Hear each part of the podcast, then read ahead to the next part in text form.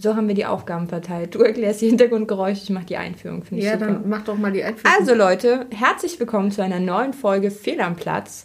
Heute, oh, jetzt habe ich das schon wieder mit dieser komischen heute gesagt. Also, heute. Sitzen, heute, heute sitzen ausnahmsweise mal hier Sunny und Svenja, weil wir äh, sonst sitzen ja hier immer andere Leute.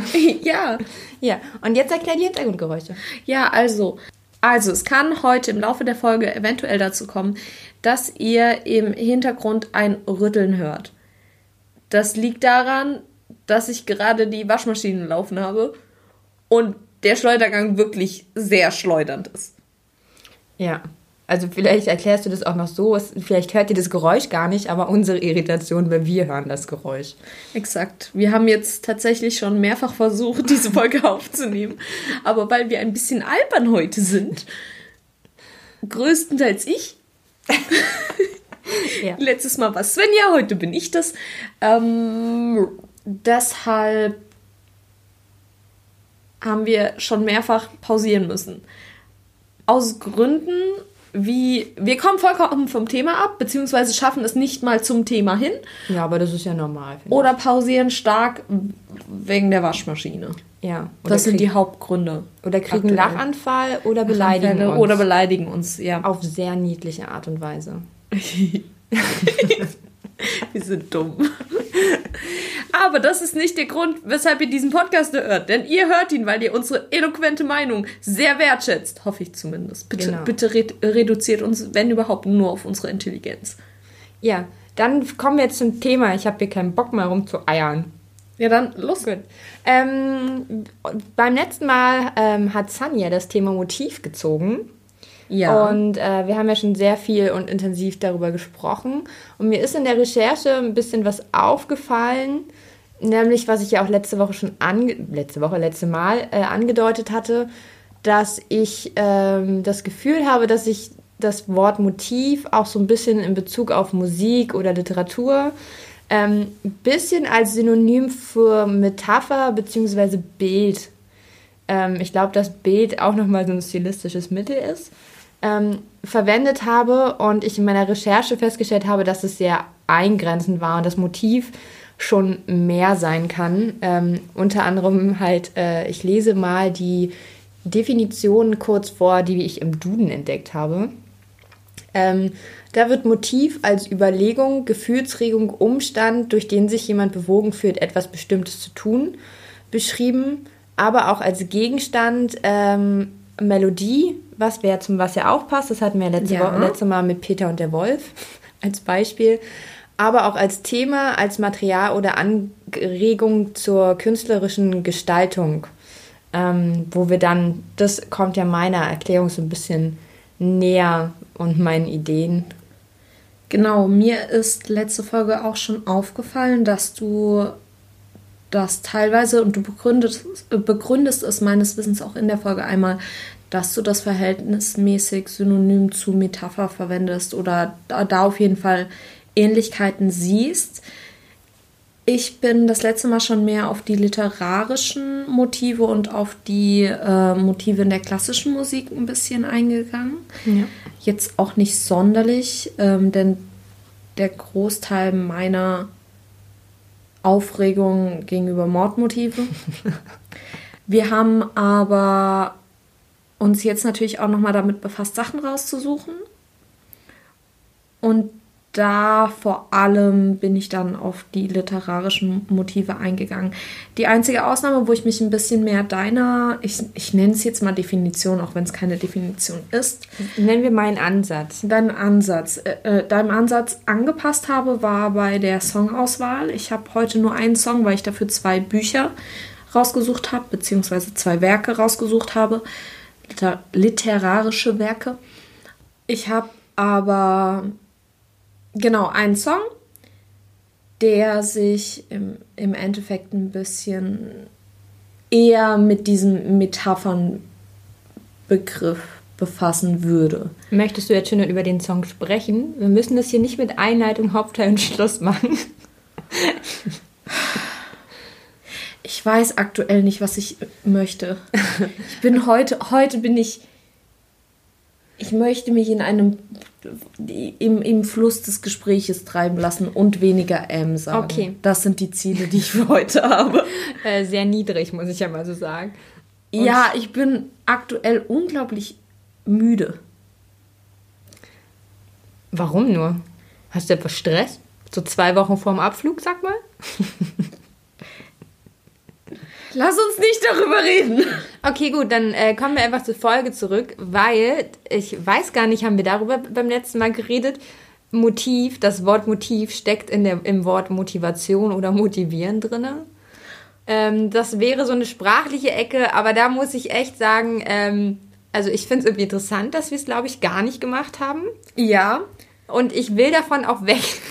Das ist eindeutig nicht der Bereich, wo ich die, bei diesem Wort drüber reden möchte. Also es geht wirklich, ich mag, ich will mich künstlerisch. Also nicht ja. da, du weißt schon, was ich, ich meine, du, ihr auch. Du äh, möchtest dich eher künstlerisch damit befassen. Ich äh, möchte größtenteils auf die literarische Ebene und ich möchte auf gar keinen Fall über Motivation jetzt gerade reden ich fahre aktuell eine Verdrängungstaktik in vielerlei Hinsicht. Allerdings, und da kommen wir nochmal auf letzt, letzte Folge zu sprechen, muss ich ja scheinbar ein paar ähm, Ansätze auspacken zum Thema. Ja, ähm, es gab, es haben Menschen Wünsche geäußert und wollten gerne deine Mordmotive hören. Jetzt denk dir mal schnell eins aus, was dich nicht äh, übrigens äh, du bei du dich nicht strafbar machst. Okay, weißt du noch, dass äh, als wir uns kennengelernt haben in dem Seminar, weißt du das noch? Ja, das Damals, kannst du dich daran noch erinnern, Svenja? Ähm, Damals war es, da waren wir noch jung. Da hatten wir ja tatsächlich irgendwann nicht nur die Aufgabe, dass wir diesen Mord oder die, diesen Krimi schreiben sollten, sondern wir hatten es auch einmal über Superhelden oder Superschurken. Und weißt du noch, was ich als Foltermethode definiert habe für meinen, meinen Schurken, bis ich gemeint habe, was er machen würde? Ich kann mich an, der, an die Aufgabe überhaupt nicht Echt? erinnern. Das kam grob, kam das dran. Und wir hatten ein Gespräch darüber, auch wenn du es scheinbar vergessen hast, weil es scheinbar nicht wichtig genug war, äh, in dem ich gemeint habe, mein Superschurke würde Smalltalk führen. Ich kann, ich kann mich wirklich überhaupt gar nicht dran erinnern. Ähm, ich weiß, dass du, äh, dass, dass man dich mit Smalltalk umbringen kann. Ja, ich aber, hasse Smalltalk ähm, wirklich sehr. Ich kann mich sonst an sehr viele unterhalten. Ich kann mich an, an, dieses, an die erste Aufgabe erinnern und dass wir dann mal in der S-Bahn auf dem Rückweg und die irgendeine so Liga aufgebaut genau, genau. haben. Und das war grob da. Davor hatten wir es über Schurken. Okay. Und über den Smalltalk Man. Der okay. wirklich der Joker foltert Menschen nicht so schlimm wie der Smalltalk-Man. Der wirklich kommt und, und du versuchst gerade seinen Plan zu, zu sabotieren und zu vereiteln und dann gerätst du aber in eine Falle von ihm und er bindet dich fest und kommt dann mit so Sachen wie Na? Und? Wie steht's mit den Jungs? Ach ja, und wie ist das Wetter in Timbuktu. Oh ja, ich habe ja gehört, in, in China, da äh, scheint gerade die Sonne. Es wäre das Schlimmste, ernsthaft. Ich würde mich sofort ist Smalltalk selbst eigentlich auch, wenn man so Sachen erzählt. Und ich würde auch gerne den Menschen dann erschießen. Die Freundin von der Kassiererin bei dem Einkaufsladen, ähm, wo du früher mal, als du drei Jahre alt warst, dir Bonbons gekauft hast, ist das eigentlich auch Smalltalk? Nochmal bitte, was? diese komischen Erklärungen, wenn dann Leute mal anfangen, ach, was ich dir doch erzählen wollte, die Kassiererin in dem Supermarkt, in dem du, als du drei Jahre alt warst, dir mal Bonbons gekauft hast. Du sprichst von meiner Mutter, die nicht mal ankündigt, von wem sie spricht, sondern einfach ja. plötzlich anfängt zu sagen, ach ja, übrigens, ich, der Sohn geht mit dir in ging, ging fast mit dir in eine Klasse und du denkst dir so, wessen Sohn, von was sprichst du, wen meinst du, ich kenne keine Leute. Und danach guckt sie dich an ja, natürlich von der Bettina. Und du denkst dir so, wir haben gerade eben noch über über meine Hausarbeit geschrieben, äh, geredet. Wie kommst du von meiner Hausarbeit auf den Sohn von Bettina? Also das sind übrigens ausgedachte Namen, aber das, ja, das ist Smalltalk, weil also teilweise das ist für mich so eine mich Form auch einfach von nicht. Geschichten, wo ich mir denke, boah, du erzählst mir das doch jetzt gerade wirklich nur um zu reden. Ja. Keinen Bock drauf. Du hast halt keinen keinen Mehrwert daraus. Und aber ich sag mal so, bei, bei, wenn deine Familie kommt und dir solche Sachen erzählt, dann ist es immer noch dieses, dass sie sich da, dabei was, was denken und dich zumindest auf dem Laufenden halten wollen und eventuell auch einfach ja, von ihrem Leben nur, damit teilweise berichten, ja, das weil das die Sachen nur, sind. Wenn ich die Leute wirklich kenne. Genau, ja, ja. Das, das steht außer Frage. Aber was ich viel schlimmer finde, ist, wenn Leute einfach nur, ähm,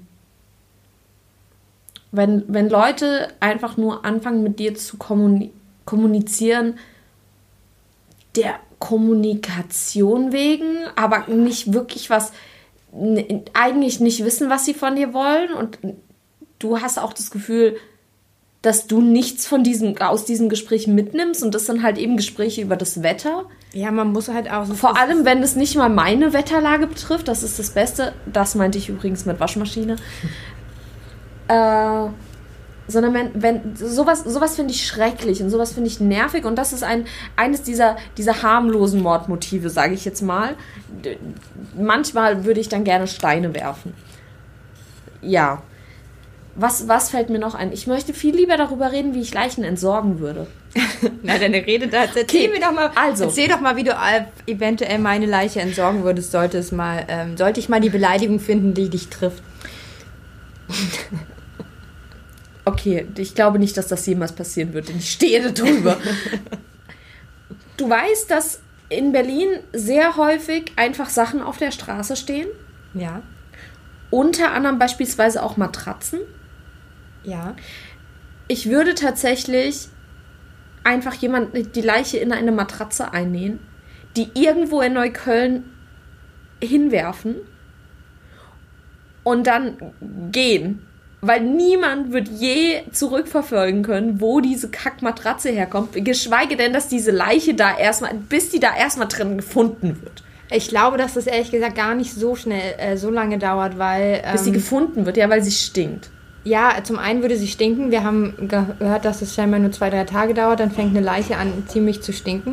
Ich bin mir ehrlich gesagt nicht so sicher, dass das, also ich das, das, dauert nicht lange. Bis ähm, die Leiche gefunden wird, ja, aber bis du die dann zurückverfolgen kannst, weil ganz ehrlich, wenn du ja, mitten in der Nacht in Neukölln einfach eine Matratze irgendwo Ja, aber die Kofferleiche wurde auch identifiziert und irgendwie was. Die Leiche gefunden. wurde identifiziert. Ja, aber, aber wenn ich jemanden umbringe, weil er Smalltalk mit mir führt, dann wird es eine Person sein, die ich wahrscheinlich nicht sonderlich gut kenne. Ja, aber also das heißt, die kannst du nicht so leicht zu mir zurückzuverfolgen. Ja, das ist natürlich praktisch, dass ja. es dann eher eine random Person ist, dass ähm, der Bezug zu dir nicht so da ist. Aber trotzdem wäre ich mir nicht so sicher, dass das ähm, ein wirklich erfolgsversprechender, endgültiger Weg Nein, ist. Nein, aber ich fände es eine. Essen ist, glaube ich, immer noch die ekelhafteste und beste Variante. Oh Gott. Ich muss mich kurz übergeben gehen. Das habe ich gerade nee, nicht gesagt. Es, gab, es gibt zu viele Kannibalen, die, die gefasst wurden. Das ist nicht die beste Methode, weil du hast, du hast Teile, die du vor allem auch nicht essen willst. Du, was machst du mit den Knochen, du, außer Markklößchensuppe kochen? So, also. Ich glaube, also ich würde. Du glaubst, das ist einfach. Ja, Bring aber bitte würde ich eine. Um. Also hab die ich Entsorgung nicht vor. gefällt mir nicht. Ja, habe ich, hab ich eh nicht vor. Aber wenn ich einen Roman schreiben würde, würde ich es trotzdem so machen. Oh, das ist immer eine gute Sache. Du musst einfach mal alles, was du Schlimmes erzählst, immer mit, wenn ich einen Roman schreiben würde, dann würde das so und so aussehen. Die Sache ist, natürlich würde ich das jetzt nicht mehr so machen, weil ich habe das gerade live im Internet erzählt. nicht live, aber ich habe es im Internet erzählt. Man könnte das spätestens jetzt, wenn irgendwann, bitte bringt niemanden um und näht das in eine Matratze ein, denn es würde zu mir zurückverfolgt werden. Dankeschön. Macht das bitte nicht. Ich, was ja, ich glaube wirklich, was helfen würde, du dass du einen Ort findest, wo die Leiche nicht so schnell gefunden wird. Und das Problem ist einfach, dass die Matratze außergewöhnlich schwer wäre, wenn da eine Leiche drin ist. Und das würde halt, die Müllmänner würden sich wundern. Weißt du, wie lange das so dauert? Weißt du, wie lange das dauert, bis die Matratzen in Neukölln entsorgt werden? Weißt du, dass ich gefühlt ein halbes Jahr auf dem Weg zu einer Bar immer an der gleichen Matratze vorbeigelaufen bin? Die nicht entsorgt wurde, weil da scheinbar jemand keinen Sperrmüll angemeldet hat. Bis die die da wegentsorgen, ist die Leiche schon nicht mehr so schwer. Aber es ist nicht sicher. Was ist, wenn genau an dem Tag die Müllabfuhr kommt und es sofort mitkriegt? Ja, dann kannst du es trotzdem nicht zum, äh, zurück Ach, genau, weil ich habe die irgendwo abgeschmissen. Die Hunde, die da rangehen, die riechen das doch. Okay, ist jetzt. Ja, aber dann wird der Besitzer denken, oh, auf diese Matratze hat eventuell ein anderer Hund gepinkelt und ziehen ihren Hund einfach weg. Und wenn der Hund da nicht hingeht, weil es stinkt, weil Menschenleichen sind ekelhaft? Dann denkt er sich einfach nur, oh, da hat wohl kein anderer Hund hingepinkelt. Mein, mein Hund interessiert sich auf jeden Fall nicht für diese Matratze. Und ich merke, ich merke, du hast es, du hast es durchdacht. Nein, ich fand, die, ich fand es einfach nur witzig. Ja. Ja, aber in, das, in, in, in dem Roman funktioniert das jetzt auch schon nicht mehr. Jetzt hast du die ganze Idee einfach schon verraten. Ja, ist total traurig. Musst du dir noch eine andere Variante mit der Leiche entsorgen? Ich hätte, ich, ich, ich kann auch nicht sagen, ich mag die Vorstellung von Leichen, die in Matratzen eingenäht werden, weil das ist auch nicht wahr. Aber das ist ähnlich, na, obwohl, es wäre noch immer noch sinnvoller, äh, die, die Leiche einfach in deine Wände einzumauern. Es gibt ja oft öfter mal in Krimi, äh, Krimiserien, dass einfach die Leichen in die, in die, ähm, Böden oder nee, sowas. Ich glaube, Boden, also auch so. Boden, Boden, ah, da muss ich zu sehr an Edgar Allan Poe denken. Mit, äh, das, das, mit die Geschichte mit dem Herzen. Ich kenne keine, ähm, ich bin nicht Fan von okay. solchen Stories. Äh, ich, oh Gott, wie heißt die denn? Ich muss kurz mal nachgucken, weil ich habe natürlich mein Edgar Allan Poe Buch ausgeliehen. Das verräterische Herz. Im Endeffekt geht es darum, dass ähm, jemand ich glaube, den alten, der alte Mann wird umgebracht, wenn ich es richtig im Kopf habe. Spoiler-Alarm! Jetzt will ich es gar nicht mehr lesen. Ich glaube, wenn ich ich lese das jetzt nicht nochmal durch, aber ich glaube, dass genau der Ich-Erzähler hat einen alten Mann umgebracht und hat dann dessen Herz unter der unter den Dielen ähm, mhm. eingebettet und fängt aber an, vor schlechtem Gewissen verrückt zu werden und hört dieses Herz schlagen und denkt sich aber, das kann ja nicht sein, weil der ist tot und hört dieses Herz immer lauter schlagen, bis er es nicht mehr ignorieren kann. Daraufhin halt. Immer noch Zwangsstörung. Ja, daraufhin, dass er eben ausbildet und erwischt wird und dann logischerweise ähm, des Mordes auf jeden Fall mal angeklagt, wahrscheinlich auch umgebracht oder so, damalige Zeiten. Ich, ich habe es nicht mehr ganz im Kopf, aber auf jeden Fall. Deswegen nicht unter die Dielen, vielleicht in die Wand, weil dann kriegt man kein schlechtes Gewissen. Aber es ist ein interessantes Motiv. Also, so, wenn, also da kann man ja sich ja jetzt auch mal kurz ähm, überlegen, was sich Edgar Allan Poe dabei gedacht hat, dass er eben gerade das Herz genommen hat. Also zum mhm. anderen, weil das auch einfach das Organ ist, schlechthin, abgesehen von dem Gehirn, was uns lebens, also so lebensnotwendig ist, weil es einfach ja. unser, also so bedeutungsmäßig, Gott, ich kann keine man ganzen Sätze bilden. Auch, man könnte auch interpretieren, dass das eigene Herz, man, man sagt ja immer, das Herz ist der Sitz der Gefühle normalerweise. Also ähm, wenn man eben Liebeskummer hat, dann hat man Herzschmerz etc. Ich finde das äh, total falsch. Das ist auf jeden Fall im Bauch. Das, ist, hat, das, ist, der, das Herz hat nichts mit Gefühlen zu tun. Ja, aber dementsprechend, dass man auch sagen könnte, dass dort eben das schlechte Gewissen sitzt und da nochmal eine Parallele geschaltet Ja, und auch einfach so dieses Geräusch. Also so jeder, mhm. weil, klar, jeder, jeder, kennt, jeder kennt, das, kennt den Herzschlag, weil er eben selbst einen hat. Und ähm, dass man, das ist ja tatsächlich auch so ein Motiv, wie und sich dann das Leben. Der Puls genau, ist das, das ist schon, wo du, womit du normalerweise als allererstes äh, guckst, ob jemand lebt, bevor du noch sogar äh, danach schaust, ob, ob du zum Beispiel bei einem Spiegel sehen kannst, ob jemand atmet oder sonst was.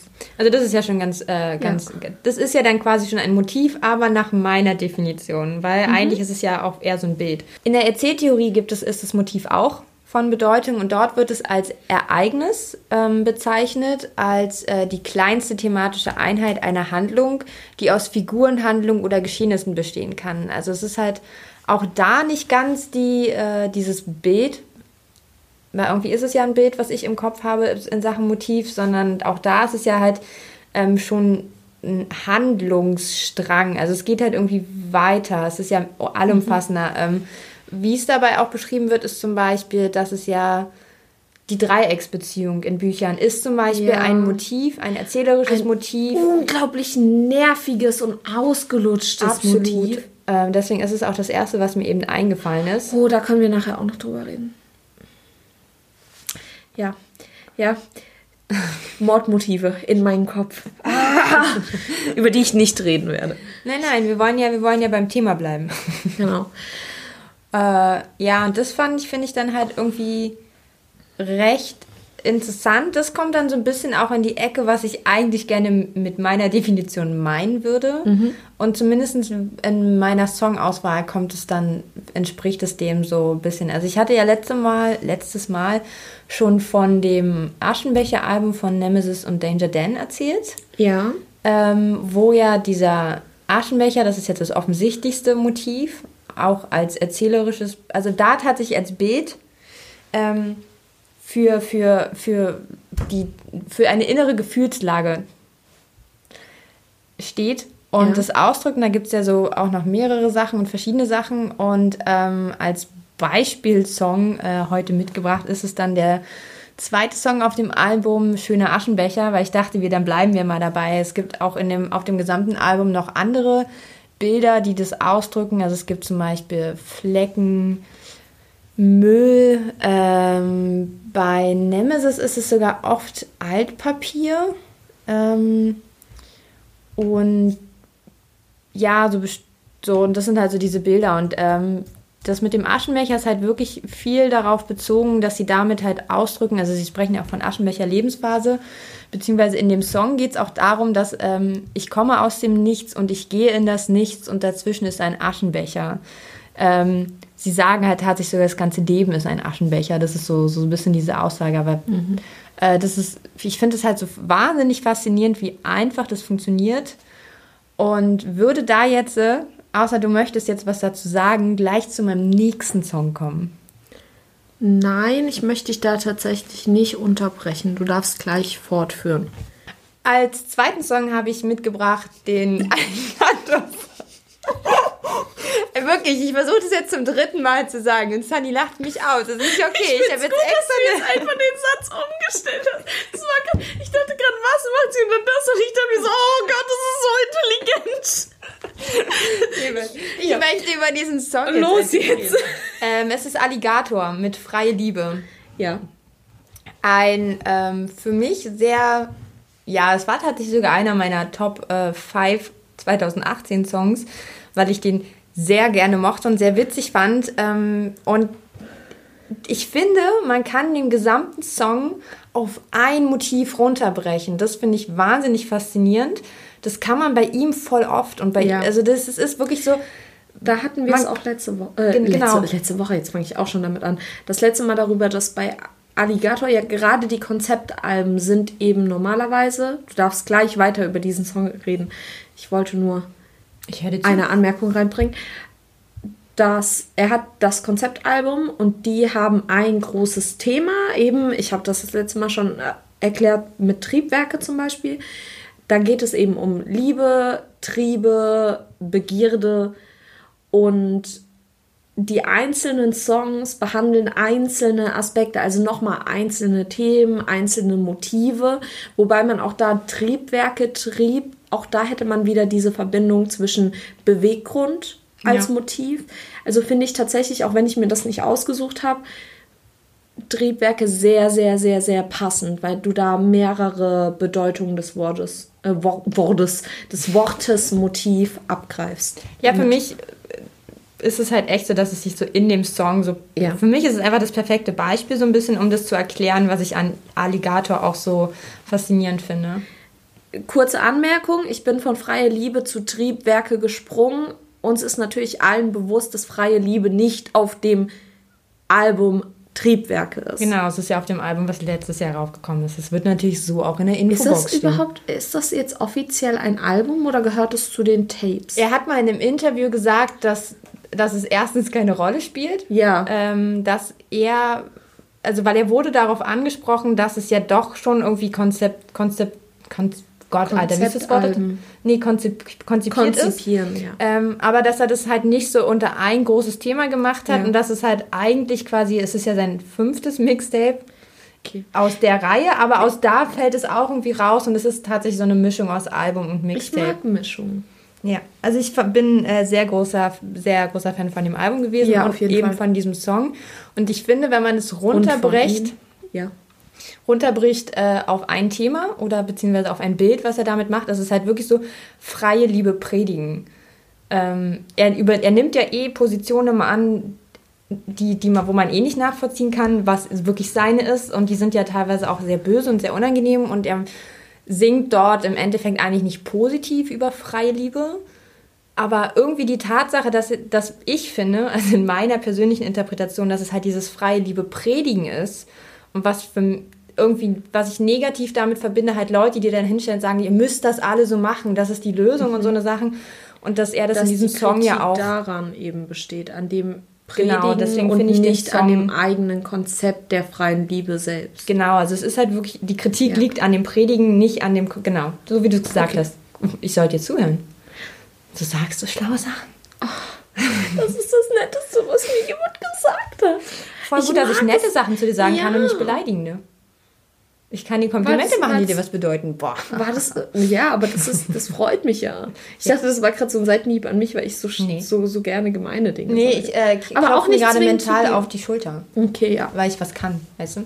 Ja, nein, wenn, wenn Komplimente, dann doch bitte gerne äh, zum, zu, zu Intellekt und Meinung und solchen Sachen. Nicht so, nicht so oberflächlich. Macht euch mal ein bisschen mehr Mühe als ich mag deine Schuhe und das sage ich, obwohl ich letztens sehr viele oberflächliche Komplimente verteilt habe. Allerdings, weil ich die Sachen echt cool fand. Und ich mag das manchmal. Ich möchte manchmal Leuten einfach nur sagen, dass ich ihre Sachen cool finde. Ich habe auch manchmal das Bedürfnis. Hast du manchmal das Bedürfnis, Leuten in der Bahn zu sagen, dass ihr Rock oder sowas schön ist? Ich mach's nie, weil das richtig awkward ist.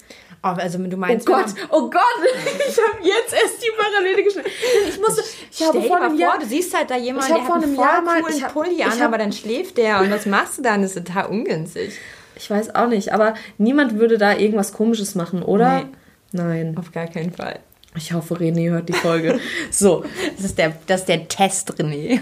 Ähm, nee, tatsächlich habe ich mal aus, aus dem Kontext des eigentlichen Themas heraus ich habe vor Jahren mal, als ich zum Zoo gefahren bin, vor Jahren, ich wohne noch nicht so lange hier, vor einem Jahr circa, nee, könnte erst im Sommer gewesen sein, aber Sommer, na, Sommer, sagen wir einfach Sommer, 2018, äh, bin ich zum Zoo gefahren und da war ein Mädchen, die hatte einen richtig coolen Rock an.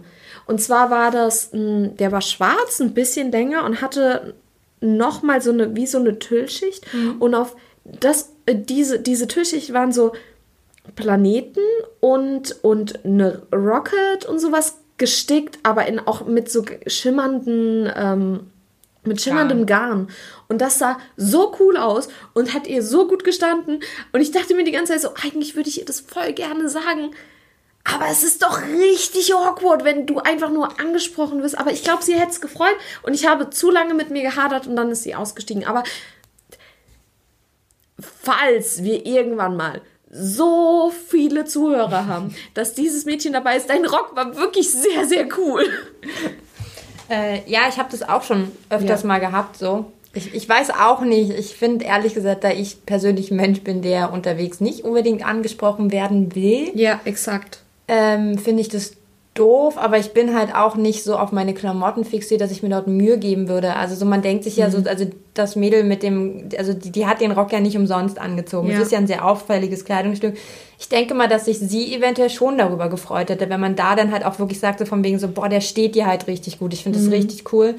Und ähm, wenn der Spruch halt nicht von einem Typen kommt, ist der halt auch einfach schon ein bisschen weniger creepy. Ja, das stimmt ist das nochmal eine andere Seite. Ich hatte das aber auch schon voll oft so auch so, ähm, das sind vermehrt Frauen gewesen, auch so in Bahnen, die mir dann so gegenüber saßen, wo ich dann so vollkommen fasziniert von deren Ausstrahlung war. Und ja. ich so dachte so, also das wäre jetzt irgendwie beleidigend, aber für, für, für ihr Alter unglaublich krass und so fast, also so, mhm. so kommt dann halt auch blöd rüber, wie man das dann halt sagen soll, aber es war ja. wirklich so, ja, ich, ich will mir von ihm ein Bild aufhängen, ehrlich gesagt. Ich weiß überhaupt nicht, wie wir jetzt gerade darauf gekommen sind, von, von, von, dass du mir ein Kompliment zum Intellekt gemacht hast. Ja. Genau. Sollen wir irgendwann mal über Komplimente reden? Generell, so was die schönsten Komplimente sind, die wir bekommen haben, ob wir gut im Komplimente geben oder sonst was sind. Ja, du guckst mich so panisch an und genau deswegen sage ich das, weil ich glaube, es könnte interessant sein. Ich ja, könnte es. Ich, äh es gibt so eine Handvoll Komplimente, wenn ich, wenn ich mich an die zurückerinnere, freue ich mich heute noch. Und alles andere ist so, alles, was keine Bedeutung hatte, so, das habe ich nach zwei Minuten schon wieder vergessen. Ja, ich schreibe es mal auf den Zettel. Okay. Aber auch nur, wenn ihr euch das interessiert, also müsst ihr uns das mitteilen. Ja, also teilt es uns mit. Oh, macht das nicht so creepy. Die Leute trauen sich irgendwann nicht mehr mit uns zu reden. Aber ich bin Zurück creepy. zum eigentlichen Thema. Ja, zurück zu Alligator. Ja, zurück zu Alligator. Obwohl ich jetzt eigentlich, also ich würde... Ich darf nicht jedes Mal in Schwärmen geraten. Das ist auch creepy. Aber darf ich, ich, ich, ähm, ich habe den Song das erste Mal gehört. Also es ist, ich weiß, dass du mir tatsächlich explizit mal die Frage gestellt hast, warum ich den Song gut finde, mhm. obwohl dieses Thema so, so, so mhm. komisch behandelt wird. Und mhm. ähm, das ist ja... Ich habe dich das gefragt, weil ich den gehört habe. Und mir dachte, dass der dich interessieren könnte. Einfach weil du dich ja auch teilweise in deinem Studium mit solchen Dingen befasst. Du hast ja, ja. meines Wissens auch eine Hausarbeit zu Beziehungsmodellen gemacht. Ich äh, schreibe gerade eine genau, Hausarbeit genau, zu genau. Beziehungsmodellen. Und dementsprechend äh, wusste ich, dass da ja Interesse dran bestehen kann. Und ich war mir aber unglaublich unsicher, wie du diesen Song aufnehmen würdest. Deswegen äh, habe ich gar nicht unbedingt gefragt, warum du den magst, sondern eher, vorsichtig nachgefragt, wie der bei dir überhaupt ankommt, weil ich das schwer einschätzen konnte. Und dann hast du mir gesagt, dass du vollkommen begeistert davon bist. Und dann hast du mir das erklärt. Ich finde ihn einfach unglaublich witzig. Ja. Dann glaube ich ja auch wirklich, dass ich kann ja da keinen Rückschluss draus machen, was tatsächlich die Meinung ist, weil ich das Einzige, was ich weiß, der Song ist in der Form auf jeden Fall nicht mhm. ernst gemeint. Ähm, und damit kann ich dann leben und finde es dann halt einfach irgendwie witzig, dass das Thema überhaupt mal bearbeitet wird und finde es auch nicht total schlimm, weil es so übertrieben mies dargestellt wird. dass mhm. es halt, also es gibt dieses, ich weiß, da bin ich zu dir gelaufen ja. äh, und muss, stand auf der Straße und musste so laut loslachen. ich habe mir gedacht, so, what? Das hat er gerade nicht wirklich gesagt. Ähm, abgesehen davon, dass ich solche Texte früher sehr oft gehört habe. Aber einfach diese Line, du siehst aus, als hättest du den Schneeball nicht gefangen, egal von wem die Wichse stammt, im Magen kommt eh alles zusammen. Das ist so überspitzt und ähm, in seiner blanken Formulierung unglaublich eigentlich total abwertend, ja. weil das, das ist so eine Pornometapher, ehrlich ja. gesagt. Also so, ich hatte halt sofort diesen Porno, irgendeinen Pornofilm im Kopf. Irgendein vor allem. Mhm. Also ein. Was schon alles aussagt, dass du jeden Pornofilm theoretisch oder fast jeden kannst du nehmen und du hättest diese Szene. Ja, also es ist theoretisch eigentlich total sexistisch, obwohl halt eigentlich nicht, weil ich finde nicht, dass er halt irgendjemand dabei abwertet, mhm. sondern es ist halt einfach nur so ein ganz, ganz mieser Spruch. Und überhaupt kommen da so ganz viele Sachen raus. Also auch wie er halt einmal sagt, so, ähm, mein Vater hat das früher schon gesagt, deswegen lernte ich ihn leider nie kennen. Das ist halt irgendwie so. Äh, Achtung, morgen, morgen kommt das Statement raus. Das ist der einzige Song, bei dem er sich äußert und er hasst freie Liebe und steht eigentlich dafür, dass man von Geburt an verlobt wird und mit 18 dann verheiratet. Ähm, ja, das wäre eine derbe Enttäuschung und ich müsste könnte das dann vor allem eine derbe Enttäuschung für mich, weil dann wäre seine Verlobung zu seiner Geburt nicht mit mir gewesen. Ja. Ja, aber da mag ich das und ich mag dieses Spiel mit Bildern, Motiven und das wirklich so einfach wie möglich runterbrechen. Das finde ich schon ziemlich geil. Ja, willst du eigentlich mal was erzählen? Jetzt erzähl doch mal was. Ja, was möchtest du denn hören? Ähm, na, du hast ja beim letzten Mal gesagt, dass ähm, du hast ja den Sandmann angesprochen. Genau. Ich habe mich erinnert, ich habe den tatsächlich damals in der Schule gelesen. Genau, wir aber halt aber nicht gelesen, weil ich Bücher in der Schule nicht gelesen habe. Okay, äh, jetzt äh, gerate ich ein bisschen ins Strauch, äh, Straucheln. Also ich spreche hier jetzt eine kleine Triggerwarnung äh, aus, sowohl für den jetzigen Themenbereich als auch wahrscheinlich, ich würde dann einfach direkt davon den Übergang zum nächsten Werk auch mitnehmen, ja. da beide Freitode behandeln.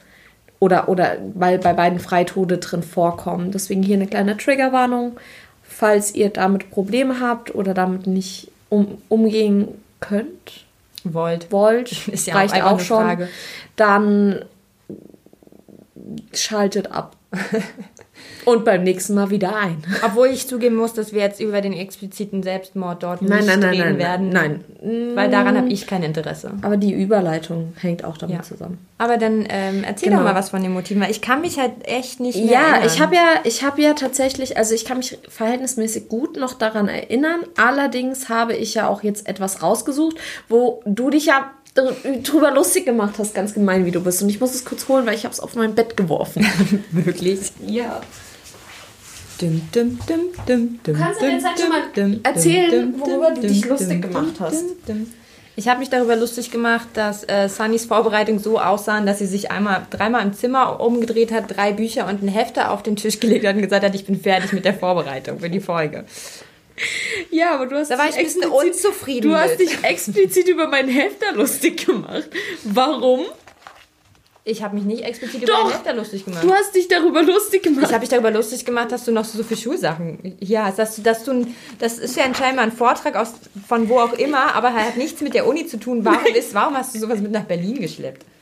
Äh, weil ich mir dachte, dass das eventuell irgendwann nochmal nützlich sein könnte, weil ich ja vielleicht theoretisch auch nochmal ein Essay über den Sandmann hätte schreiben können oder ein ha äh, eine Hausarbeit. Und manchmal hilft es dann trotzdem, auch wenn das im Vergleich zu meinem jetzigen Niveau natürlich ein Crap ist, hilft es trotzdem, sich da nochmal kurz einzulesen und äh, vielleicht auch Gedankengänge, die man damals hatte, wieder hervorzuholen. Dementsprechend habe ich das aufgehoben. Außerdem war es ein sehr gutes Referat und es ja, hat mir großen Spaß gemacht. Die größere Projekte aus der Schulzeit habe ich auch noch, alles andere so. Dementsprechend habe ich das. Ich fange jetzt nochmal damit an. Ich versuche gerade euch den Sandmann näher zu bringen, aber ich bin heute so unglaublich unstrukturiert, dass ich nochmal dieses komplette Segment von vorne anfange. Und zwar fange ich damit an, dass wenn er euch wahrscheinlich gerade berichtet hat, dass ich meinen Ordner aus der Schule geholt habe. Oder nicht aus der Schule geholt habe, sondern ich habe einen, einen Schnellhefter mit einem Referat. Das hat sie euch wahrscheinlich erzählt. Und ich fange jetzt tatsächlich einfach grob damit an, euch die Personen vorzustellen, die in dem Werk vorkommen. Ein bisschen kurz den Inhalt zu schildern, so schnell das geht. Und dann auf die Motive zu kommen. Denn das Problem ist, wenn ich jetzt einfach nur über die Motive spreche, wird keiner von euch verstehen, was abgeht. Genau. Der Protagonist des Werkes ist Nathaniel. Er verkörpert den klassischen romantischen Künstler im Endeffekt. Das Werk gehört zur, zur schwarzen Romantik, dementsprechend klassischer romantischer Künstler. Schwarze Romantik? Schwarze Romantik ist, ähm, naja, Romantik ist ja im Grunde dieses also ich weiß auf jeden Fall, dass es mehrere Phasen auch in der Romantik genau. gab, aber tatsächlich war schwarze Romantik bisher schwarze, noch nicht Schwarze Romantik ist, äh, da gibt es auch gar nicht so extrem viele Werke zu. Der Sandmann ist wirklich ein, eins der Werke. In, in dieser Epoche wird vor allem das Fantasievolle, Irreale, Wunderbare und Gefühl, äh, Gefühlvolle behandelt. Mhm. Und die Künstler der Zeit streben eben im Grunde unein, nach uneingeschränkter künstlerischer Freiheit. Ja. Der Sandmann fällt halt, wie gerade schon gesagt, in die Spalte der schwarzen Romantik. Und da geht es eben mehr um die Themen Wahnsinn und Krankheit. Also okay, so, wie sich, die, was, so wie ja. sich die Romantik eben mit dem irrealen, fantasievollen und glückseligen und wunderbaren befasst, geht das so in die gegenteilige Richtung der mhm. künstlerischen Freiheit. Es, es ist eben Wahnsinn, ist eins der Hauptthemen im Sandmann weil das ganze Werk im Grunde von Realitätsverlust ja. handelt. Also man könnte quasi glatt sagen, dass Wahnsinn ein Motiv ist. Und in dem Fall ja ein romantisches nein, Motiv sogar. Ja und nein, schwarze Romantik. Ein Motiv ja. der schwarzen Romantik, beziehungsweise es ist ein, ein Thema, womit sich das... Ja, es ist ein Thema, womit sich eben in der schwarzen Romantik auseinandergesetzt wird. Motiv im Sandmann ist wieder was anderes. Ja, okay. Da komme ich eben dann nochmal hin. Also, genau. Nathaniel äh, verkörpert den klassischen romantischen Künstler. Und äh, bei ihm handelt es sich eben um einen Studenten, einen Maler, einen Dichter und Künstler. Darunter zusammengefasst. Und weiterhin ist er eben Claras Verlobter. Also er hat eine Verlobte. Seit seiner Kindheit leidet er allerdings an Traumata, die er einfach nicht überwältigt hat und ausgelöst wurden die durch eine Erzählung von seiner Mutter und seiner Amme. Und damit, dass er eben den Tod seines Vaters miterlebt hat. Mhm. Genau, er hat diese Traumata in seiner Kindheit und die Figur des Sandmanns ist eben da, spielt da eine große Rolle. Und dieser Sandmann, dieses Fabelwesen, manifestiert sich für ihn in dem Advokaten Coppelius. Das ist ein anderer Charakter. Ähm, gibt es dazu, eine, also was der Sandmann ist? Also in der Erzählung sein der Amme? Ähm, es ist im Grunde eine Gruselgeschichte, die seine, äh, seine Amme und seine Mutter ihm erzählen, damit er ins Bett geht. Und ist es der Sandmann, mit dem wir heute diese nein. liebevolle kleine Nein, nein, nein, nein, also so, nein, Aber es ist es das Ähnliche? also es geht ums Schlafen. Ich guck mal kurz, ob ich den, den Sandmann als eigenen Charakter aufgeführt habe. Müsste ich eigentlich, wenn ich nicht. Nee, natürlich habe ich den Sandmann selbst nicht. Nee, die Beschreibung des Sandmannes ist im Endeffekt eine Monsterfigur. Okay. Die wirklich zum Angsteinjagen dient. Sie dient dazu, dass er und seine, ähm, dass, dass er, und ich glaube, er hat noch eine Schwester. Ich habe das Buch schon länger nicht mehr gelesen. Also, dass Nathaniel auf jeden Fall früh ins Bett geht, an Abenden, an dem sein Vater mit dem Advokaten alchemistische Experimente macht. Mhm. Und der, dadurch, dass diese Geschichte vor allem dann ge, ähm, herausgeholt wird, wenn der Advokat auftaucht, fängt Nathaniel an, den Sandmann mit dem Advokaten in Verbindung zu bringen. Und dann passiert eben auch noch der Todesfall des Vaters, weswegen sich vollkommen der Advokat, äh, die, die Gruselgeschichte des Sandmanns im Advokaten manifestiert. Und ja, er glaubt eben diesen äh, Sandmann in dieser Person zu erkennen. Er hat eine ähm, Verlobte, die ich gerade schon erwähnt habe, das ist Clara. Clara ist die Schwester seines besten Freundes. Und sie bildet in der Erzählung im Grunde die Gegenfigur zu Nathaniel. Während Nathaniel einfach eben diese, diese klassischen romantischen Bilder so lange verkörpert, bis er eben in den Wahnsinn abdriftet, steht sie für die für, für die Epoche der Aufklärung. Das sieht man auch also im, im Namen. Du siehst es ja im Namen auch schon. Ähm, Nathaniel bedeutet von Gott gegeben, hm. was ja auch dieses Genie, den, den Genie-Begriff in der Romantik ähm, mit, mit hineinbringt. Clara steht für Klarheit, Aufklärung. Und genau das ist sie eben, während Nathaniel die ganze Zeit von, von Sachen ähm, berichtet, die nicht, die niemand außer er so wahrnimmt, weil er eben diesen Realitätsverlust erleidet, versucht sie rational an diese Sachen heranzugehen, rationale Erklärungen für ihn zu finden. Dann ist es etwas, wenn ich da mal kurz ein bisschen eingreifen darf, mhm. äh, so wie ich das verstanden habe, es gibt nämlich auch zum Beispiel Typusmotive mhm. ähm, in der Erzähltheorie beziehungsweise in der erzählenden äh, Weise. Gott, jetzt, jetzt fange ich auch schon an mit äh, komischem Reden. Und äh, dass, dass man ja mit, also oft sozusagen bestimmten Eigenschaften von Figuren eben nochmal irgendwas aussetzt, also mhm. ausdrücken mhm. möchte. Und das ist ja dann so, in dem Namen Clara steckt schon drin, dass es um Klarheit geht und ja. Aufklärung. Ähm, das ist auch quasi schon ein Motiv. Genau. Scheinbar. Das, das Problem ist aber, dass die eben diese Ängste teilweise für selbstverschuldet hält und sie die Sachen eben schnell abtut als ähm, Folgen eines inneren Verarbeitungsprozesses, was mhm. natürlich Nathaniel nicht wirklich weiterhilft. So. Nathaniels Vater stirbt, wie gesagt, schon in seiner frühen Kindheit bei alchemistischen Experimenten. Dieses Ereignis löst beim, bei Nathaniel erste Anzeichen des Realitätsverlustes auf. Er erlebt den Tod mit seines Vaters, weiß aber nicht so genau, wie er den verarbeiten soll. Ich erinnere mich gerade irgendwie an, an Träume, die er ja hat, ne? Er hat Träume, genau. Und dass da dann irgendwie Bilder eben auftauchen, die teilweise, die, die, die, genau, die teilweise mit haben. dem Vater, dem Tod des Vaters in Verbindung stehen, teilweise eben aber auch mit dem ähm, mit, mit dem Sandmann und vor allem mit den Flammen. Der Vater also äh, stirbt ja bei einem alchemistischen Experiment und verbrennt dabei meines Wissens. Ich glaube, er geht in Flammen auf was ja später nochmal bei den Motiven eine Rolle spielt. Ja.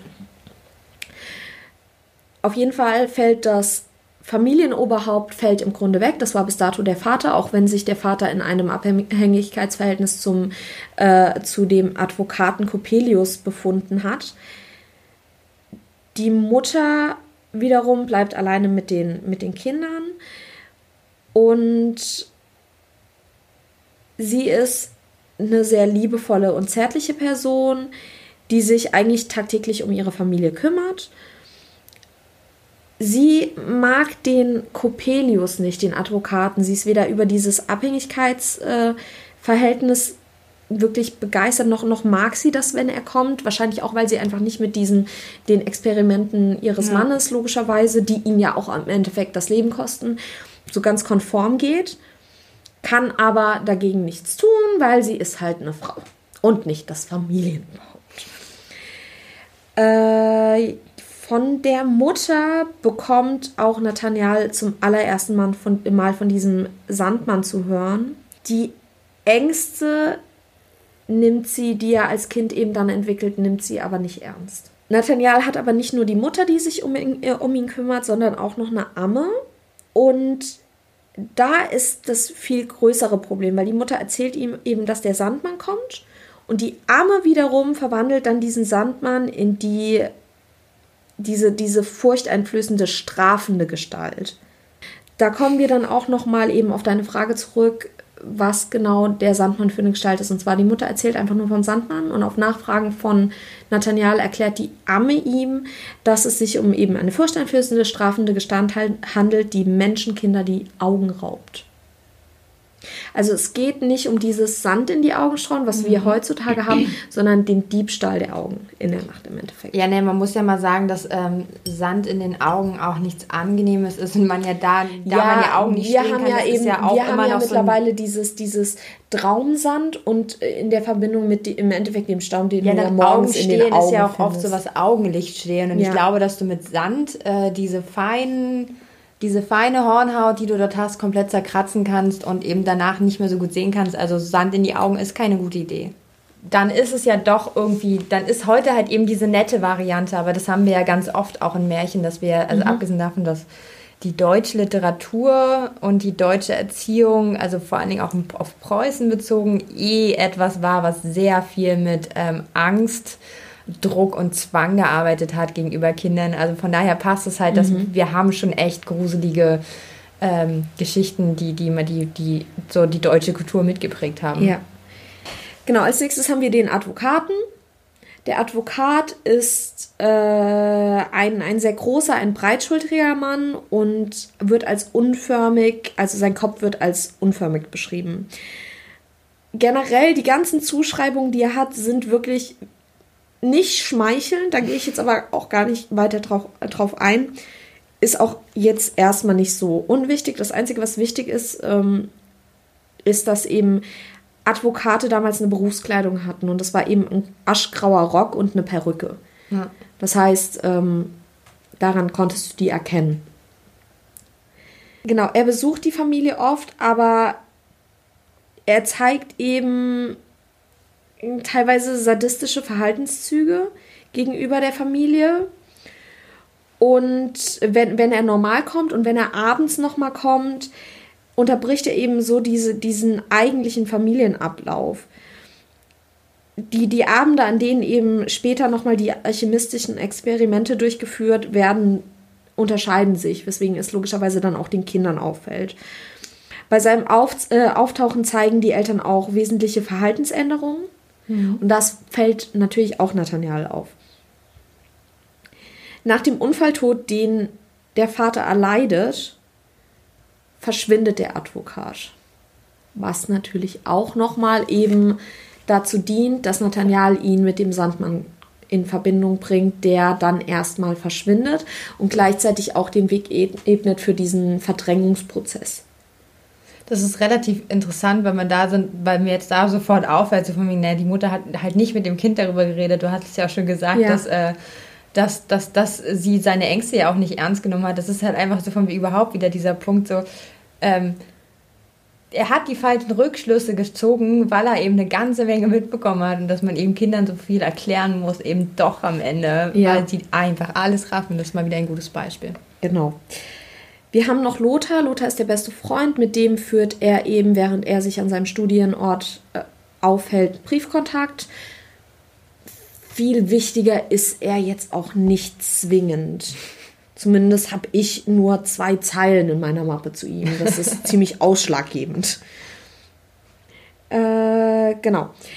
In seinem Studienort begegnet Nathaniel Coppola. Und Coppola ist ein Wetterglashändler aus Italien. Wetterglashändler, also Wettergläser sind im Endeffekt so Vergrößerungsgläser, ja. Operngläser würde ich fast schon sagen. Und durch sein Auftauchen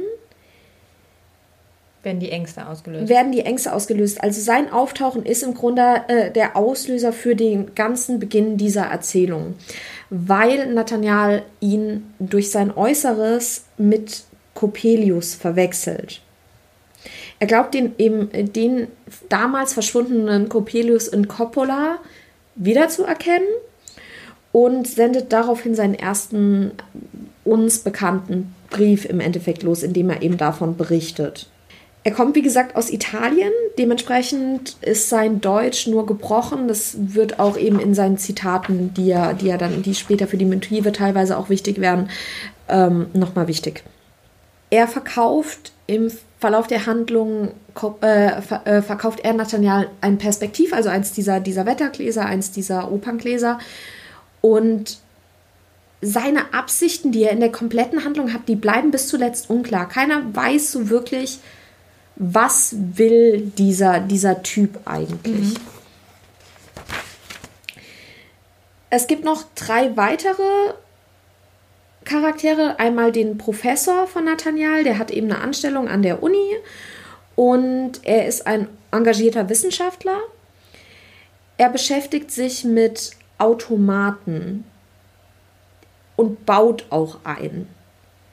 Und dieser Automat hat die äußerliche Erscheinung eines Mädchens. Der Gesellschaft wird dieser Automat. Sexroboter? Nein, er stellt ihn den, er stellt den, diesen Automaten der Gesellschaft als seine Tochter vor.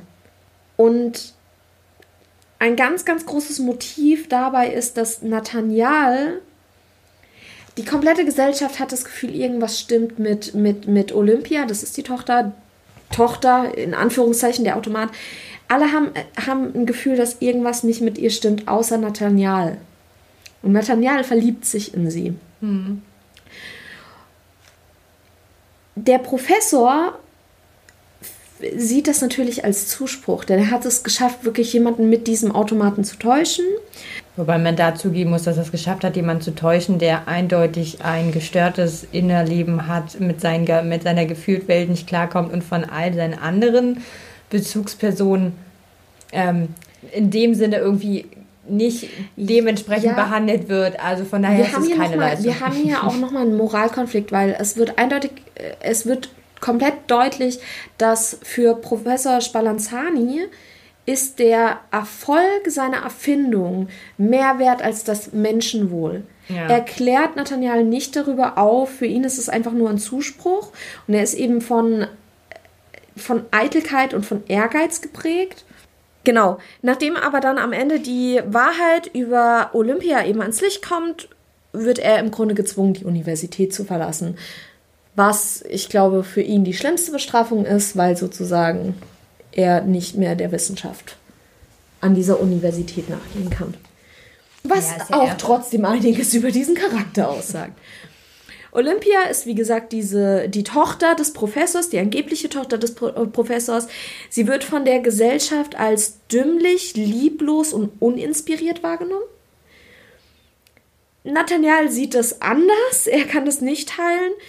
Er verliebt sich in sie und gegen Ende kommt eben äh, heraus, dass sie aber eigentlich nur ein Automat ist.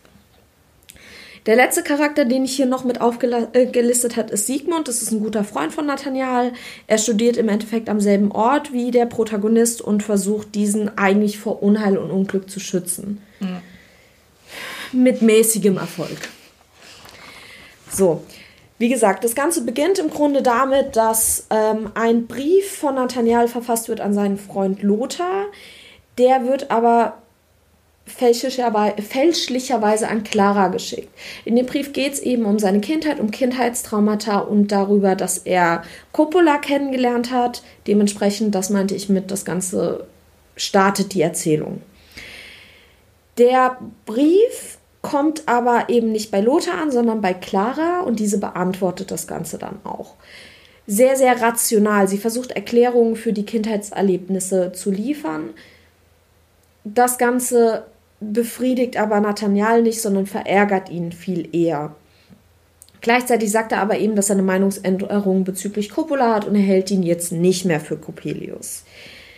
Daraufhin, das Ganze geht dann von den Briefen weg und es gibt einen Ich-Erzähler und der, der wendet sich im Grunde erstmal direkt an den Leser und erzählt von Clara. Er berichtet, dass Nathaniel in das Heimatdorf zurückkommt, er beschäftigt sich, dort mehr mit dem Sandmann. Es findet ein Streit zwischen ihm, Clara und Lothar statt. Und nachdem aber der Streit beigelegt ist, geht er zurück an seinen Studienort. In seinem Studienort findet aber ein Brand statt, der ihn dazu zwingt, sein Zimmer zu wechseln, weil dieses eben zerstört wurde und er zieht in ein neues Haus. Und von seinem Zimmer aus kann er direkt in das Zimmer von, von Olympia schauen da das Haus gegenüber dem Professor gehört. In dem neuen Zimmer wird Nathaniel wieder von Coppola aufgesucht, äh, aufgesucht und bekommt dort von ihm ein Perspektiv, also ein, wie schon mehrfach gesagt, so eine Art Opernglas verkauft. Mit diesem kann er jetzt noch eher Olympia stalken und von seinem Fenster aus noch besser in ihr Fenster gucken. Ach, die gesunde Form von Romantik wird äh, da auch noch ja, genau, ähm, aufgezeigt. Natürlich. Und er verfällt ihr vollkommen. Also er verfällt in absolute Faszination. Vor allem dann, nachdem er auch einen, einen Ball besuchen kann, auf dem eben Olympia der Gesellschaft endlich vorgestellt wird während, während die Gesellschaft, wie gesagt, ein bisschen anders reagiert, verfällt er ihr vollkommen. Er ist hellauf begeistert von ihr und hofiert auch, obwohl er eigentlich verlobt ist, dann eben Olympia. Macht sich damit aber so ein bisschen zum Gespött, weil alle anderen sie eben es nicht nachvollziehen können. Also alle anderen merken, irgendwas stimmt mit ihr, mit ihr nicht bis auf Nathaniel und damit macht er sich ihm auch zugespürt, weil sich Leute ja immer einmischen. Er lässt sich davon aber nicht abbringen. Er, er, weist, er, er weist diese Vorwürfe eigentlich sehr vehement und sehr bestimmt zurück und ist teilweise auch empört darüber. Nach diesem Ball trifft er sich immer öfter mit Olympia und er liest ihr seine Gedichte vor. Und da er von ihr in erster Linie Bestätigung erhält, fühlt er sich natürlich von ihr voll und ganz verstanden. Während er in der Heimatstadt ist, vergisst er im Grunde auch, äh, nicht Heimatstadt, während er im Studienort ist, vergisst er auch immer mehr einfach Clara. Also sie spielt einfach keine Rolle mehr für ihn. Super nett. Ja, als Nathaniel dann einmal einen zu, äh, zufälligen Besuch macht bei, äh, bei dem Professor, bekommt er einen Streit zwischen Coppola und Balanzani um Olympia mit. Hierbei wird diese dann zerstört und von Coppola entführt. Hier findet endlich die Auflösung statt, äh, dass es sich eben um eine gebaute Maschine handelt und äh, Spallanzani bittet Nathaniel im Endeffekt Olympia zurückzuholen und ihm ihre äh, und wirft ihm ihre Glasaugen zu. Nathaniel verfällt daraufhin endgültig vollkommen den Wahnsinn, versucht Spallanzani zu töten. Oh, das ist aber auch mies. Das ist, das ist übrigens so ein Trigger. Und kann im Grunde dann nur von Leuten aufgehalten werden und gebändigt werden, die durch den Lärm angelockt werden und er kommt in eine Nervenklinik. Nach einem längeren Aufenthalt dort in der Klinik scheint er eigentlich geheilt. Er wacht dann bei seiner Familie und seiner Verlobten in seinem Heimatdorf und alle kümmern sich im Grunde liebevoll und intensiv um ihn, wie man das halt macht, wenn man nett ist. Und als Clara und Nathaniel einen Ausflug auf den Aussichtsturm machen, den du vorhin auch schon erwähnt hattest, erleidet er allerdings durch eine Bemerkung von Clara einen Rückfall und versucht erst sie vom Turm zu werfen, wird da aber von Lothar von abgehalten.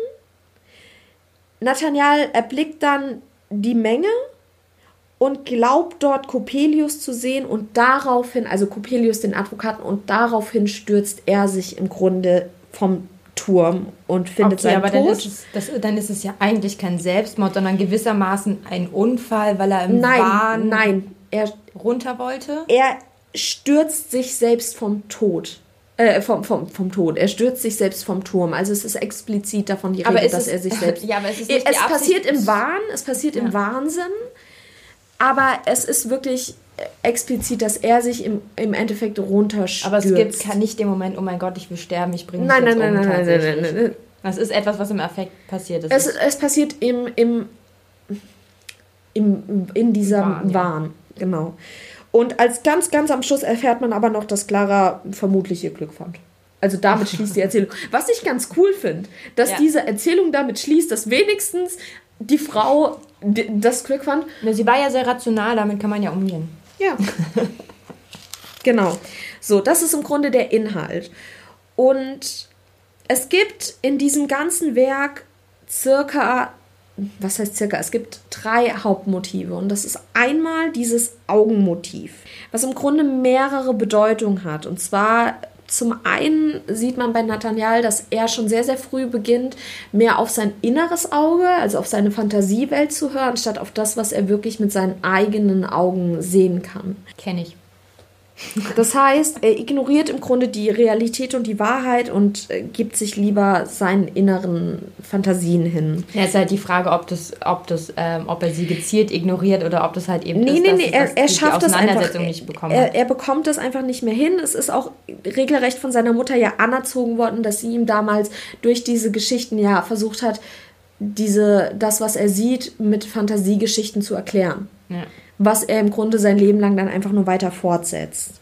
Ja, deswegen sage ich ja, dass es keine bewusste Entscheidung war. Ja, genau. Du hast es fast so formuliert, als oh, würde oh, so er war die das, Realität so war das bewusst nee, nee, nee, nee, nee, er schließt es nicht bewusst aus, aber er, er schafft es irgendwann nicht mehr, seinen richtigen ja. Augen zu vertrauen, sondern hört nur noch auf sein, seine Fantasie, also auf, auf sein inneres Auge, kann, kann man auch sagen. Die Grenzen zwischen diesen beiden Sichtweisen, also zwischen Realität und Fantasie, verschwimmen für ihn auch einfach immer mehr. Er kann irgendwann einfach nicht mehr wirklich da, da unterscheiden. Und seine Ausbrüche und sein Wahnsinn werden auch meistens durch Ereignisse, die in Verbindung mit Augen stehen, ausgelöst. Also meistens, wenn man dieses Augenmotiv findet, hat, gibt es gibt es einen Hinweis darauf, dass hier jetzt irgendwo der Wahnsinn beginnt oder stärker wird. Man hat es zum Beispiel bei ähm, Coppolos, also Coppolos, wie gesagt, Italiener, dementsprechend gebrochenes Deutsch und er ruft eben Sköne Oke, Sköne Oke. Mhm. Und meint damit aber keine Augen, sondern im Grunde diese Gläser. Ja. Diese, ähm, diese Vergrößerungsgläser. Nathaniel realisiert auch einfach nicht sofort, dass er eben nicht richtige Augen damit meint, sondern die Brillen. Und daraufhin reagiert er im Endeffekt entsetzt und wirkt, wirkt regelrecht paralysiert. Das ist so der Anfang des Ganzen. Und ähm, auch eben der, der endgült, also der, der Schub, der ihm im Endeffekt in die Nervenklinik bringt, wird dadurch ausgelöst, dass ihm der Professor eben die Augen von Olympia zuwirft, die Glas, Glasaugen. Oh, ich habe ganz vergessen, blutiges Auge. Es war auch noch blutig. Oh Gott. Ja, es war ein blutiges Glasauge, was er da zugeworfen bekommen hat. Ja, stellt sich die Frage, wie er es eigentlich geschafft hat, dass der Automat aussieht wie ein Mensch. Mm, das wurde nicht beantwortet in dem Werk. Ja, ist auch keine gute Vorstellung, weil da muss man ja davon ausgehen, dass er eine Leiche ausgefüllt hat. Nee, ich glaube tatsächlich, dass sie, äh, dass sie einfach irgendwie geschnitzt oder sowas war wahrscheinlich. Aber der hat, ach ja, die haben sich ja damals nicht angefasst. Deswegen ist Anfassen schon manchmal ganz praktisch. Du nämlich ja, die Menschlichkeit gucken, ob das ein Hol äh, aus Holz ist. genau, das zweite Motiv ist das Feuermotiv und das Feuermotiv steht im Endeffekt häufig für für Änderung. Also in dem Moment, in dem Feuer auftaucht in dem Werk, leitet es meistens Veränderungen ein. Nathaniel nimmt es oft als Vorherbestimmung wahr. Also in dem Moment, in dem irgendwas passiert, sagt er halt, ja, das, das ist vorherbestimmt. Das Feuer tritt zum Beispiel bei dem, ähm, bei dem Zimmertausch auf. Also sein Zimmer brennt ab, deswegen muss er ausziehen und glaubt, dass es sozusagen fast vorherbestimmt ist, dass er Olympia trifft. Und bevor er sich in den Tod stürzt, ruft er Feuerkreis, Feuerkreis. Er schreit Feuerkreis, Feuerkreis und stürzt sich dann in den Tod, was ja im Endeffekt die stärkste Änderung ist. Ja. Die im ganzen Werk. Ja, aber es passt ja auch, wenn du gesagt hast, dass dein genau. Vater verm vermutlich verbrannt ist. Ich habe das hier nicht Alchemie. aufgelistet. Ich habe es ich aber im Kopf, dass es mit Feuer war. Da könnte ich mir zum Beispiel auch auf, wenn es so ein alchemistisches genau. Ding muss, da kann es ja auch tatsächlich einen Feuerkreis gegeben haben mhm. und so, dass tatsächlich, also so, eigentlich könnte man halt auch ja. das ähm, das dritte Motiv ist das Motiv der Frau. Und der Ich-Erzähler geht in dem ganzen Werk mehrmals auf das damalige Frauenbild ein. Es gibt erstaunlich viele Frauenfiguren tatsächlich, wenn man sagt, die Amme, die Mutter, Mutter Clara und, Olympia. Olympia genau. Das sind immer an vier Frauenfiguren, sehr unterschiedlich. Ja, der, der Ich-Erzähler geht eben auch speziell auf diese ein. Also einmal nach dem Briefwechsel und auch äh, später dem, äh, bei dem Bericht über die Reaktion der Gesellschaft auf Spalanzis Betrug. Da geht er auch nochmal auf das, das Frauenbild ein. Das sind jetzt eben so wirklich drei Motive, die man, die man hat. Ja. Und vor allem zwei sind eben so, so ein klassisches Beispiel dafür, wie, wie Motive in der Literatur funktionieren. Wenn man solche Motive findet, die haben meistens einen, einen Sinn dahinter. Also du leitest damit etwas ein oder du machst damit etwas deutlich. Und es hilft dir auch, wenn du dann mit Texten arbeitet, wenn, äh, arbeitest, wenn du solche Motive findest, ähm, kannst du einfacher mit Texten arbeiten. Weil wenn ich jetzt zum Beispiel gucken möchte, okay, ich konzentriere mich auf den Wahnsinn in diesem Werk, ja.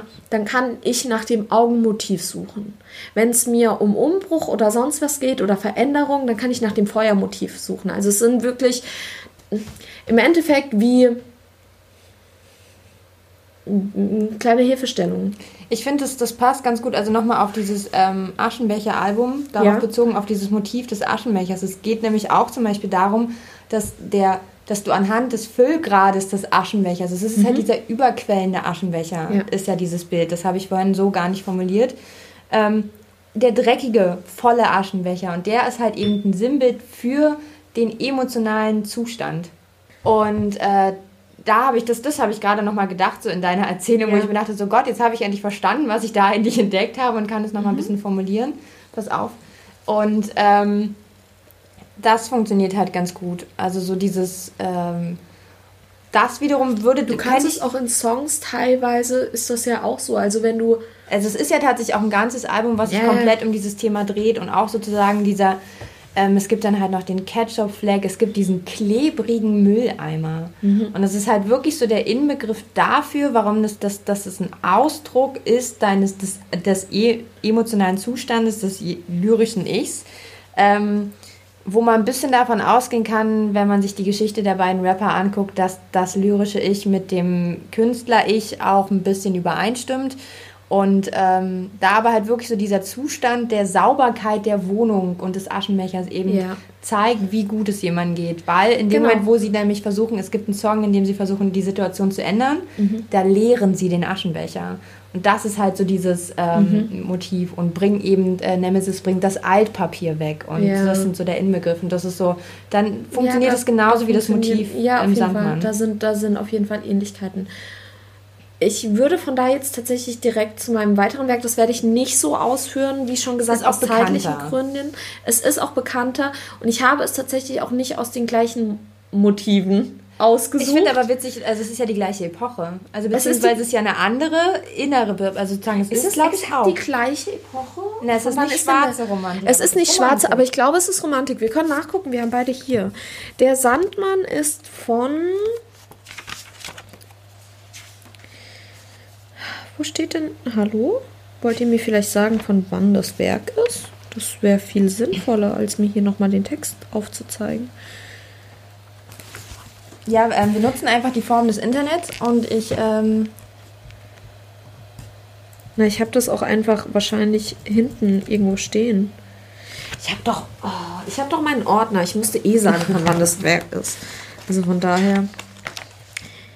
Hier, 1817. Ähm, das ist. Gott, hier stehen zu viele Jahreszahlen. Äh, das ist von 1774. Das ist zumindest die Anfang der Romantik. Ist es nicht, ist, sind die Leiden des jungen Werthers nicht der Anfang der Romantik? Von wann? 74? Ja. Also mit äh, eins der ersten Werke. Zählt es noch in die Romantik rein? Das ist nämlich jetzt die Frage, weil ich habe hier ja, zumindest von Fall, 1795 habe ich ist total hier. gefühlvoll. Es geht ja. nur um Gefühle in dem Buch. Aber hier müsste doch eigentlich eine Epoche. Sturm und Drang. Sturm und Drang. Mm -mm eins der Hauptwerke, okay. dass ich das nicht direkt gesagt habe. Die Leiden des jungen Werk, äh, Werthers ist eins der Hauptwerke von Sturm und Drang. Und de deswegen, nochmal, ich korrigiere mich hier jetzt direkt, ich habe vorhin den Geniebegriff verwendet, der kommt in Sturm und Drang vor. Oh Gott, ist mir das gerade peinlich. Das ist aber auch verwirrend, weil äh, Goethe hat ja einfach für alle Epochen, die ja, es zu seiner ja, Zeit gab, muss man Werke sagen. Ja, weil Goethe einfach wundervoll ist. Ja, ist okay. Alles andere ist eine Lüge. So, auf jeden Fall, genau. Ich bin auf, auf die Leiden des jungen Werthers eben darüber tatsächlich, dass du mir ja ähm, gesagt hast, dass du aufgrund des Freitotes den Sandmann jetzt nicht unbedingt lesen wolltest. Und ich dann gemeint habe, ja, aber Ehrlich es ist gesagt wegen dem Wahnsinn. Okay, dann deshalb. Ich aber daraufhin gemeint habe, dass ähm, es eins meiner Lieblingswerke ist und dann ist mir aufgefallen so, mein anderes Lieblingswerk ist Die Leiden des jungen Werthers und es endet auch mit dem Freitod. Und im Grunde, das, was ich auch noch sehr, sehr gerne mag, ist Romeo und Julia, Freitod. Ich habe da ein Motiv entdeckt. In meiner Literaturauswahl. Ähm, ich kann dazu sagen, mein Lieblingsbuch, wenn ich eins nennen würde, ähm, endet zumindest auch mit dem Tod des Protagonisten da ich mich das ziemlich überrascht hat, sage ich euch jetzt nicht, welches Buch das ist. Mhm. Dann, äh, das wäre tatsächlich jetzt Spoilern in dem Fall, aber das ist wiederum ein Unfall. Okay. Nee, bei mir, aber das ist, ist auch was, was mir vorhin, mir ist es ja auch tatsächlich vorhin erst aufgefallen, aber ähm, leiden, dass das da einfach ein, ein lustiger Zusammenhang besteht, der nicht ganz so lustig ist, weil die Protagonisten halt Freitod, den Freitod wählen ich möchte zu, zu Die Leiden des jungen Wetters jetzt auch gar nicht so extrem Würdest du ein Motiv nennen? Also sozusagen, was dir jetzt spontan einfällt? Eins? Ich war, das ist kein Motiv in dem Sinne, allerdings, was ich immer mit Werther in Verbindung bringe, ist dieses klassische zu Himmel hoch jauchzen, zu Tode betrübt. Ja, dieses, das ist, das er ist, ist ja tatsächlich manisch. Ja, er ist ja auch wirklich auch da hast du, hast du auf jeden Fall die, die äh, psychische Erkrankung, also sowohl bei, bei E.T.A. Hoffmann vor allem auch, auch Goethe. die Nicht-Akzeptanz dieser Gefühlsader, die, die, die ja. er ausmacht. Also Werther wird doch auch Weil, nicht besonders gut akzeptiert. Ist ja dann auch unglücklich verliebt. Er ist unglücklich verliebt. Er hat teilweise Probleme, aber bei ihm ist es weniger, weniger wie die Außenwelt auf ihn reagiert, als wie er auf die Außenwelt reagiert. Weil bei ihm e-, eben wirklich dieses, wenn Werther glücklich ist, dann ist er der glücklichste Mensch auf diesem Planeten. Es gibt keinen, ich bin das ist normal. der Grund, warum ich das Buch nicht mag. Sondern, und, und wenn er aber traurig ist, dann ist er gleich der Traurigste. Äh, das, das meine ich mit zu Himmel hoch jauchzen, zu, zu ja. Tode betrübt. Es gibt bei Werther keine, kein Zwischending im Endeffekt. Es ja meistens sind es die Extremen. Und das ist ja wiederum. Ja, also im Endeffekt beschreibt ja diese ganze Werther-Geschichte so einen manisch-depressiven. Exakt, exakt. Also du hast eben äh, bei beiden im Grunde. Im Grunde beschäftigen sich beide mit der Psyche von, von der Protagonisten. Vielleicht solltest du darüber mal nachdenken, warum du dich gerne mit psychischen Erkrankten beschäftigst. Das ist tatsächlich interessant, weil meine eine meiner Lieblingsserien ist Criminal Minds. Und auch da geht es ganz extrem um die Psyche von Leuten. Das, ich finde, das, mein, meine Erklärung jetzt, und um dir, um dir nachträglich doch noch eine kleine Therapiestunde zu geben. äh, ich finde, das ist, du interessierst dich für die Extreme in Menschen und für besondere Persönlichkeitsgeschichten Was unglaublich interessant ist, weil gleichzeitig Ich du ja, bist ja nicht, du bist ja nicht judgend, also ist das eigentlich auch ziemlich ja, cool. Ja, aber ich finde das manchmal auch einfach, also ich, ja, ich, ich beschäftige mich damit sehr, sehr viel, aber gleichzeitig mag ich es eigentlich doch unglaublich gerne, unglaublich unkompliziert und das sind, ist exakt das meistens nicht. Ja, da solltest du dir andere Menschen aussuchen in deinem Leben. Ich habe auch ein paar unkomplizierte Leute in meinem Leben. Ja, ich kenne die nicht. Doch. Ja. Ich könnte dir jetzt eine Handvoll nennen, aber mache ich nicht. Ja, ja aber, aber, interessant, was man über mich hier erfährt. Ja, du hast das Freitod aber da, da, das, das, Okay, dann können wir jetzt mal ganz kurz noch zusammenfassen. Ich habe auf jeden Fall ein richtig depressives Album rausgesucht, wo es darum geht. Ähm, Motive ja. eignen sich sehr gut, um Gefühle zu verbildlichen. Mhm. Und Dinge zu verdeutlichen und zu verstärken, die für für, für Leute, die das halt tatsächlich auch nicht kennen, für, für mich zum Beispiel, kann ich ja so offen erstmal sagen, ist es halt nicht so absurd und nicht so abwegig und deswegen verstehe ich das halt sehr schnell und brauche sozusagen noch nicht mal dieses Motiv. Ja. Aber es ermöglicht halt wirklich jemand, der davon nicht betroffen ist, keine Erfahrung daran hat oder sowas, gewisse Sachen zu verstehen und es deswegen interessantes, erzählendes Mittel für Gefühle, mhm. da, um Gefühle darzustellen oder Gefühlszustände. Ja, auf jeden Fall. Also das ist zumindest das Ergebnis von unserer Recherche. Ich muss tatsächlich auch sagen, was jetzt auch gerade zu dem, was du gesagt hast, noch ein bisschen mit reinpasst, ist der Song, den ich noch ausgesucht hat, hatte. Ja. Das Album heißt Hart Fragil. Ja, also in dem Album geht es auch auf jeden Fall darum. Einer der Songs fängt mit Borderline an. Also wirklich nur Borderline. Ich äh, ich, vor, ich, will heute nichts trinken, trinken aber, aber order ein. ein. Ja, genau, und das Vordere ist aber besser formuliert noch. Genau. Ja, Larry. Larry, genau. Ich habe mir Niagara ausgesucht, weil mir da dieses Bild, da gehe ich ein bisschen mehr auf diese Metapher ein. In dem Song hat sie, im Grunde zeichnet sie das Parallelen einer Großstadt zu einem Wasserstrom, beziehungsweise mhm. zu den Niagara-Fällen und dass das Leben in einer Großstadt dich mitreißt und irgendwann auch anfängt zu bestimmen, weil du aus diesem Sog teilweise einfach nicht rauskommst. Aber geht es nicht auch so ein bisschen in dem Song Columbia Damm darum? Also es ist relativ witzig, ich erzähle euch mal noch kurz die Geschichte. Ja. Äh, Sunny hat vorhin gesagt, dass sie sich diesen Song ausgesucht hat und ich stand so, sagte mir so, ja, ich habe schon ganz oft gehört, dass der ist und ich habe den auch mal gehört, aber ich wundere mich total, weil der ist weg. Und dann habe ich mir meine Musiksammlung angeguckt und dann ist mir aufgefallen, dass ich von Lied 3 auf Lied 5 springe.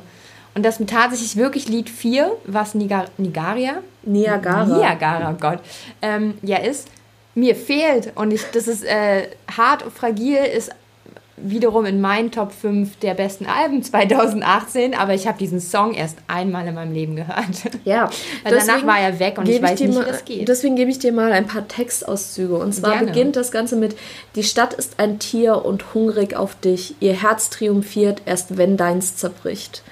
Kannst du dich noch an, an die erste Folge erinnern von uns, wo wir über das Thema Anfang gesprochen ja, haben? Ja, und über Städte. Und da habe ich nämlich exakt das erzählt, dass ja. es in Berlin unglaublich kompliziert ist, weil du so viele Möglichkeiten hast und du kannst jeden Tag jemand anders sein. Und es gibt zwei Optionen. Entweder du gehst darin voll auf und schaffst es wirklich zu dir selbst zu finden oder du gehst unter auf zweierlei Möglichkeiten. Entweder weil du einfach dich darin verlierst oder weil du dich so extrem abkapselst, um dieser Reizüberflutung zu entgehen. Also wenn ihr euch dafür interessiert, fällt mir gerade noch eine Buchempfehlung spontan ja. ein. Ähm, Victoria von Violence, ähm, ja. Tattoo-Model, Instagrammerin ähm, und ich mittlerweile muss ich auch sagen, gewissermaßen äh, Meinungsmacherin. Die hat im letzten Jahr ein Buch über Depressionen. Das Buch mhm. heißt ähm, Meine Freundin, die Depression, glaube ich. Ähm, wird auf jeden Fall auch in die Infobox gepackt äh, und dort beschreibt sie das zum Beispiel auch, die ähm, ist auch irgendwann nach Berlin gezogen und wie, wie das so über, über, überlappt und wie das überfordern kann, diese ja. Berlin. Berlin kann sehr überfordern und wie sie da beschreibt, dass man dort dringend seinen Weg finden muss. Das ist äh, sehr passend auch zu dem Exakt. Song.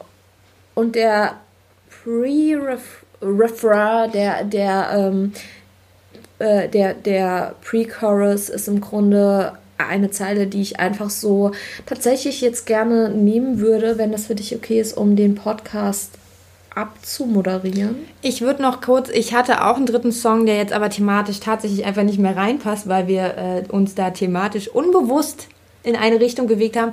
Ich hatte noch für Toni mit Ein schlechter Mensch. Mhm. Ähm, ich packe den mit in die Playlist. Äh, hört euch den gerne an, ist ein guter Song. Ähm, aber ich werde da jetzt nicht weiter drauf eingehen. Gut. Und dann können, könnten wir jetzt die Folge beenden. Ja, mit dem Pre-Chorus würde ich das gerne, gerne tun. Und zwar: Die Stadt ist wie ein reißender Strom, sie ist, wer du bist und nicht wo. Das ist wirklich deep. Denkt mal drüber nach. ich habe tatsächlich auch eine Weile gebraucht, bis mir weil, weil ich teilweise. Ich brauche dafür jetzt so, auch noch. Ich habe den Song hab, erst einmal gehört. Hab, manchmal höre ich Musik dann doch mehr, indem ich, ups, indem ich durch äh, nebenbei aus dem Fenster gucke und eigentlich weniger ja. genau darauf achte. Und irgendwann war ich so, Moment, das ist extrem wahr. Ja. Genau, deswegen würde ich damit schließen. Dann war teilt uns doch Teilt uns doch mal unsere, äh, eure Meinung dazu mit. Wir sind super in Abmoderation und Anmoderation. Ja, wir fangen einfach beide gleichzeitig unterschiedliche Abmoderationen an. Ich, wirklich, ich bin für ein Intro, damit würden wir uns einiges erleichtern. Wir müssen. Ja.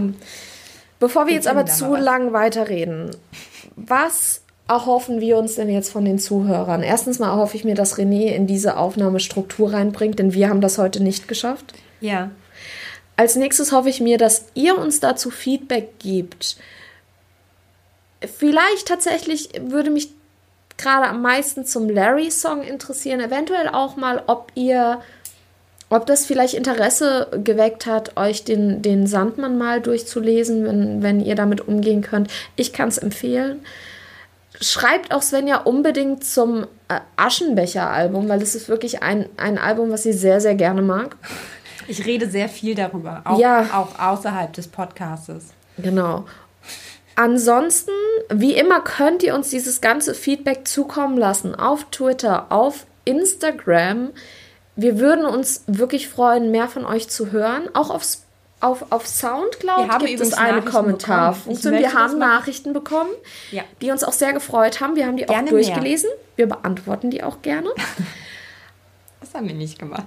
Hey, nee, doch, du hast auf Soundcloud hast du geantwortet Ach, stimmt, und ich Soundcloud rede mit, mit brütisch regelmäßig über unseren Podcast. Okay, gut, dann ist es ja, ich weiß, dass wir auf seine Instagram-Nachricht nicht nochmal geantwortet haben. Dann sollten wir das noch tun. Wenn ihr euch jetzt fragt, wer brütisch ist, das kann ich euch sagen.